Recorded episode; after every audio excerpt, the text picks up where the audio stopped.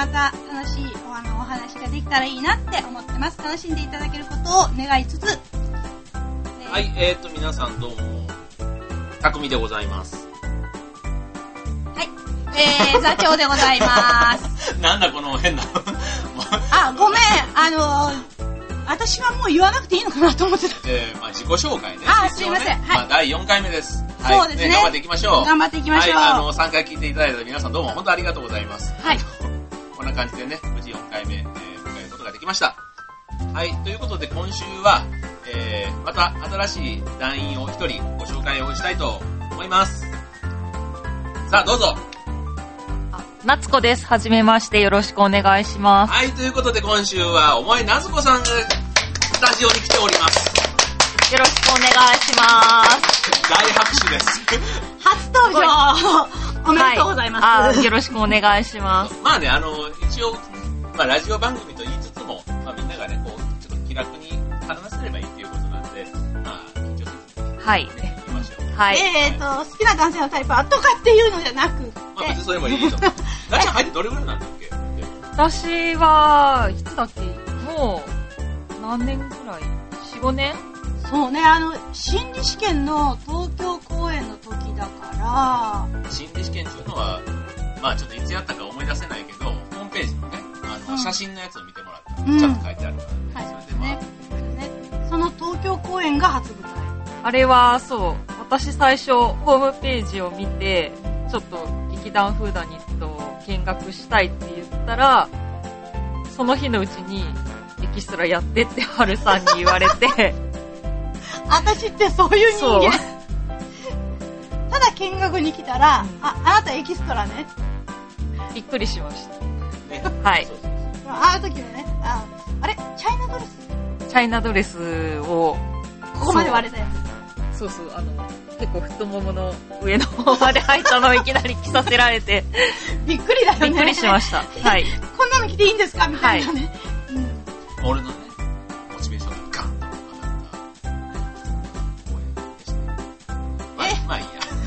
っていうかは、え、あの、モブで出てただけなんだけどい、やいやいやいや、いいじゃないですか。お客さんもみんな、あの人は誰だ言ってたっていうぐらい。うんあの、噂のなっちゃん。はい。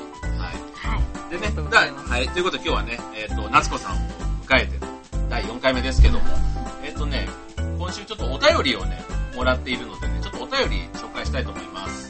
はい、えっ、と、ラジオネームクリボーさん。はい、いつもどうもありがとうございますあ。りがとうございます。はい、えー、劇団フーダニットの皆さん、ミステリー、わかんないよ、ミステリー。いや、それは。えー、劇団フーダニットはミステリー専門の劇団ということで、質問があります。ミステリー小説と推理小説、言い方に違いはありますが、内容は似ている点がたくさんあると思います。果たしてこの二つは別物なのでしょうかそれとも同じもの？独断と偏見でいいので、今ここにいる一人一人の意見を聞かせてください。うペコリーということで、はい。ん。なるほどね。まあ、なんか質問ですね。質問ですはいね。ミステリーってね、なんかこじゃあ、とりあえず、わかるようなわかんないようなね。とりあえずね、今、あの、クリボーさんが言う言ったように、じゃあ、ここにいる一人一人っていうことで、夏子どう思う?え、いや、日本語と、その、外国語の違いでしかないと私は思ってたんでですもさ、けど。ミステリーってさ、英語、日本語にやるとさ、不思議じゃん。うん。不思議小説あ、あの、不思議小そう。あのねミステリー、って、あれ、そうじゃなくて二つ、あるのね、ミステリーっていうのは、えっと、要するに、あの、今、こっちでやってる、その推理劇とか、まあそういう、そういう感じのものと、謎解きとかね、あのそういうのと、それからもう一つは、あの、なんだっけ、あの UFO が降りてきたとか、あの、幽霊が見えたとか心霊的なものとか、そういう、神秘的なもの、うん。でミステリーサークルとかっほらちょっと現実っぽくなないい。ような、不思議な世界そういうのはあるんだけど、あのー、ミステリー小説って言った場合には、もう、あの、これは、推理小説と全く同じものです。実は。ということだって、おうん父さん。で、ちょっとね、あの、どうしてその、推理小説呼び名になったのかとか、その、なんでミステリー小説って言われてるのかっていうことの歴史っていうか、を話してみたいと思うんですね。で、あのー一番最初は、あの日本では探偵小説って言われてたんですよ。探偵小説。あのーディテクティブストーリーっていうね、まあ英語で言うとそうなんだけども、でも、この、ちょっと、あの、英語で言うディテクティブストーリーっていうことになると、本当に探偵さんが出てくるっていうことなんだけど、はい。日本で使われてた探偵小説っていうのは、えっと、本格、まあ犯人は誰だ？それから、あの、ハードボイルド。それから、サスペンス小説。はいあ。と、警察小説。スパイ小説。こういうの、全部、全部まとめて探偵小説っていう言言葉で言ってたんで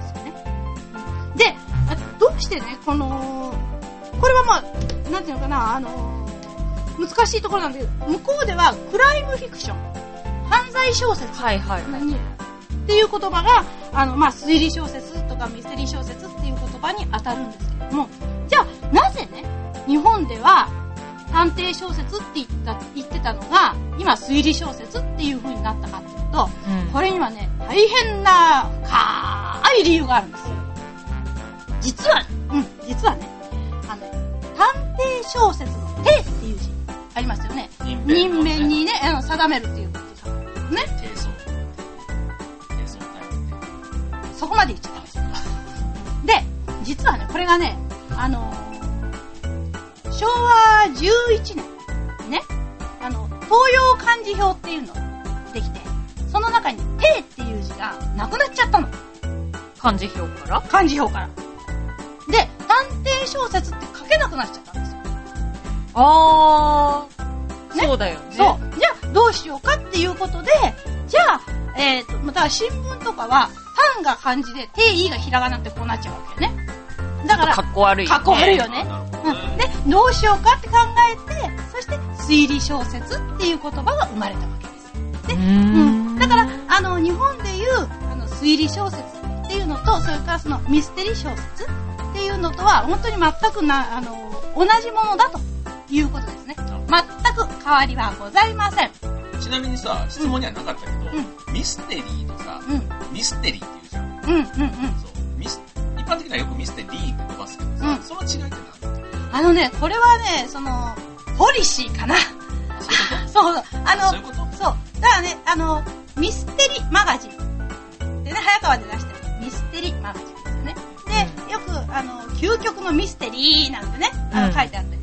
で、クリスティも、あの、クリスティって伸ばして発音されるときと、クリスティっていう風に、えっ、と、こう伸ばす超音がついてないのと両方あるんですよ。で、私は、てか、うちの劇団では、ずっと、その、クリスティって、あの、超音なしでやってたんですけど、今回は、えっ、と、まあ、あの、早川書房さんの方で出したのが、クリスティってなってたので、クリスティにしてます。はい。うんでミステリーも同じで、うん、ミステリーってやるか、ミステリーってやるかは、その人の感性っていうか、好みですね。好き好きでいい。そうそうそうそう。ん。うん好き好きでいい。はい。私はでもやっぱりミステリーって切る方が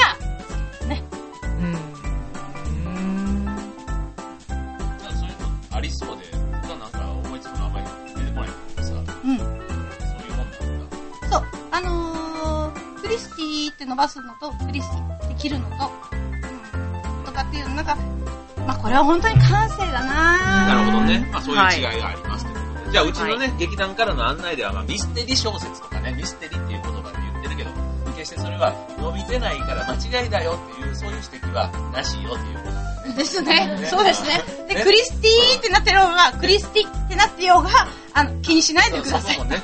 ということで、で、あのーミステリー小説と推理小説の違いは全くないです。っていう答えでよろしいでしょうか？はい、ということで、はいクリボーさん、お便りどうもありがとうございました。ありがとうございましたたはい、質問あったらまたお便りください。おはい待ちしてます。どんどん質問ください。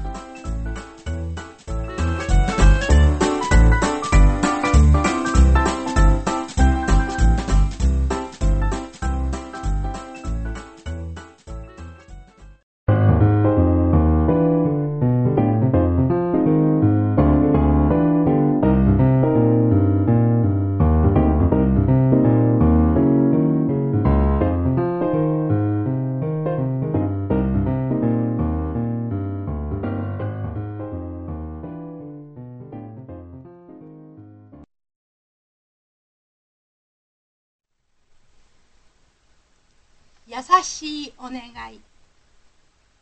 それは11月13日に起こった。過失は全く一方的に若者の側にあった。歩道を歩いている少年を引き殺してしまったのである。母一人、子一人の家庭だった。少年の母親は若者に言った。お金は一銭もいりません。お金をもらったところで、うちの子が生き返るものではありませんから。そんな意地悪なこと言わないでくださいよ。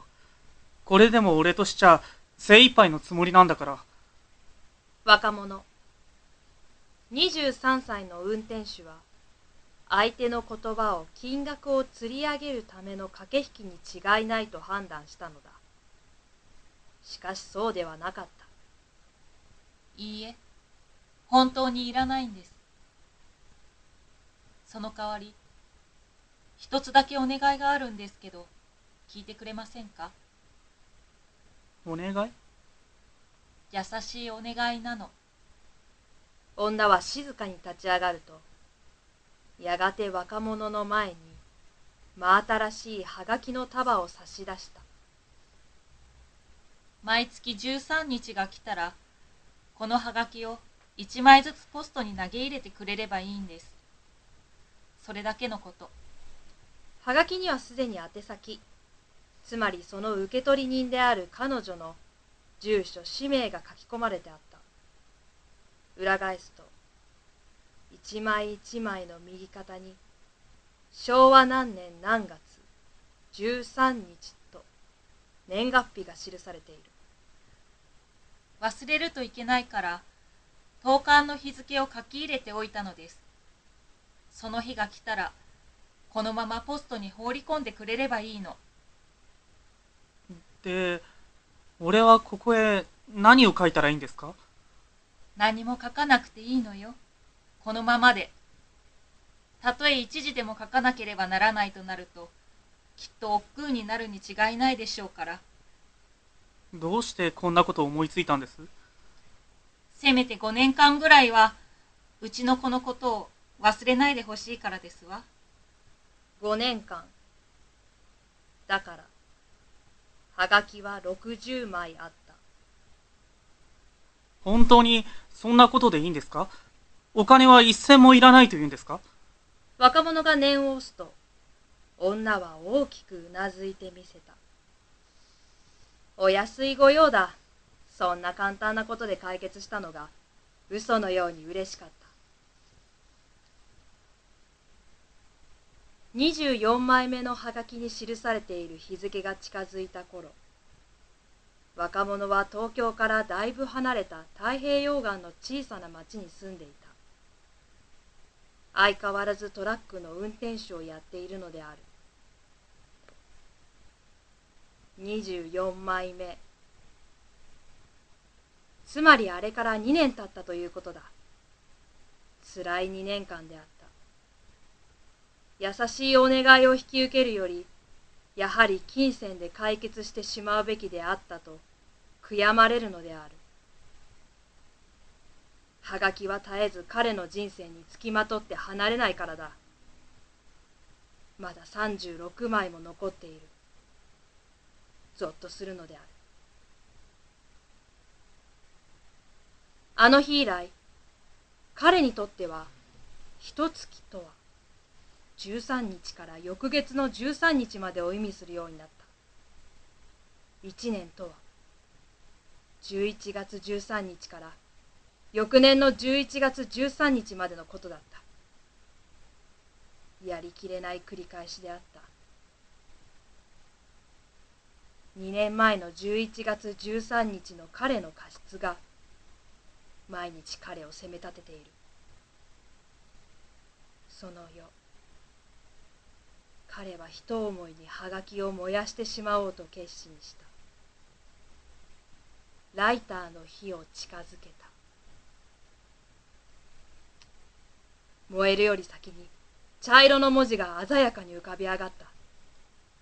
はがきは炙り出しになっていた。50円玉ほどの大きさの文字が5つ。人殺し。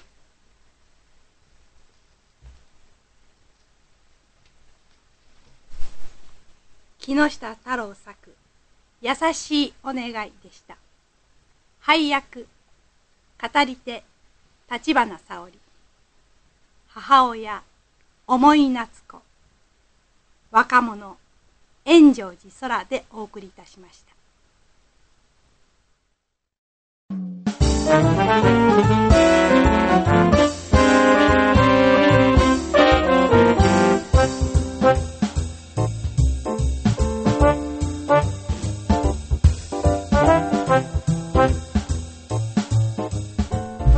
はい、ということでね、あの、突然朗読を一本挟みましたけども、いかがだったでしょうか？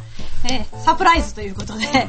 まあでもね、あの、せっかくネットラジオってことでね、始めさせてもらってるんで、こういうのもね、たまにこうやっていくと、いわゆるね、ラジオドラマはね、こう、やれるのは、すごくいいかなと思いますけど、ね、そうですね。えー、あの、本当に、なっちゃん初めて来て、早速、なんか、本業やってもらったって感じなんだけど。なんか入団の時から相変わらずな感じで、常に初デビューが続くなって感じです。あ、はい、それ言われるとちょっと辛いかな。考えてみるとね、そうね。はい。あの、見学に来て、そのまま、あ、エキストラねって言われて、今日初めて、えー、そうスタジオに来て、あ、あの、今日朗読ねって。突然ね、あ、今日みたいな。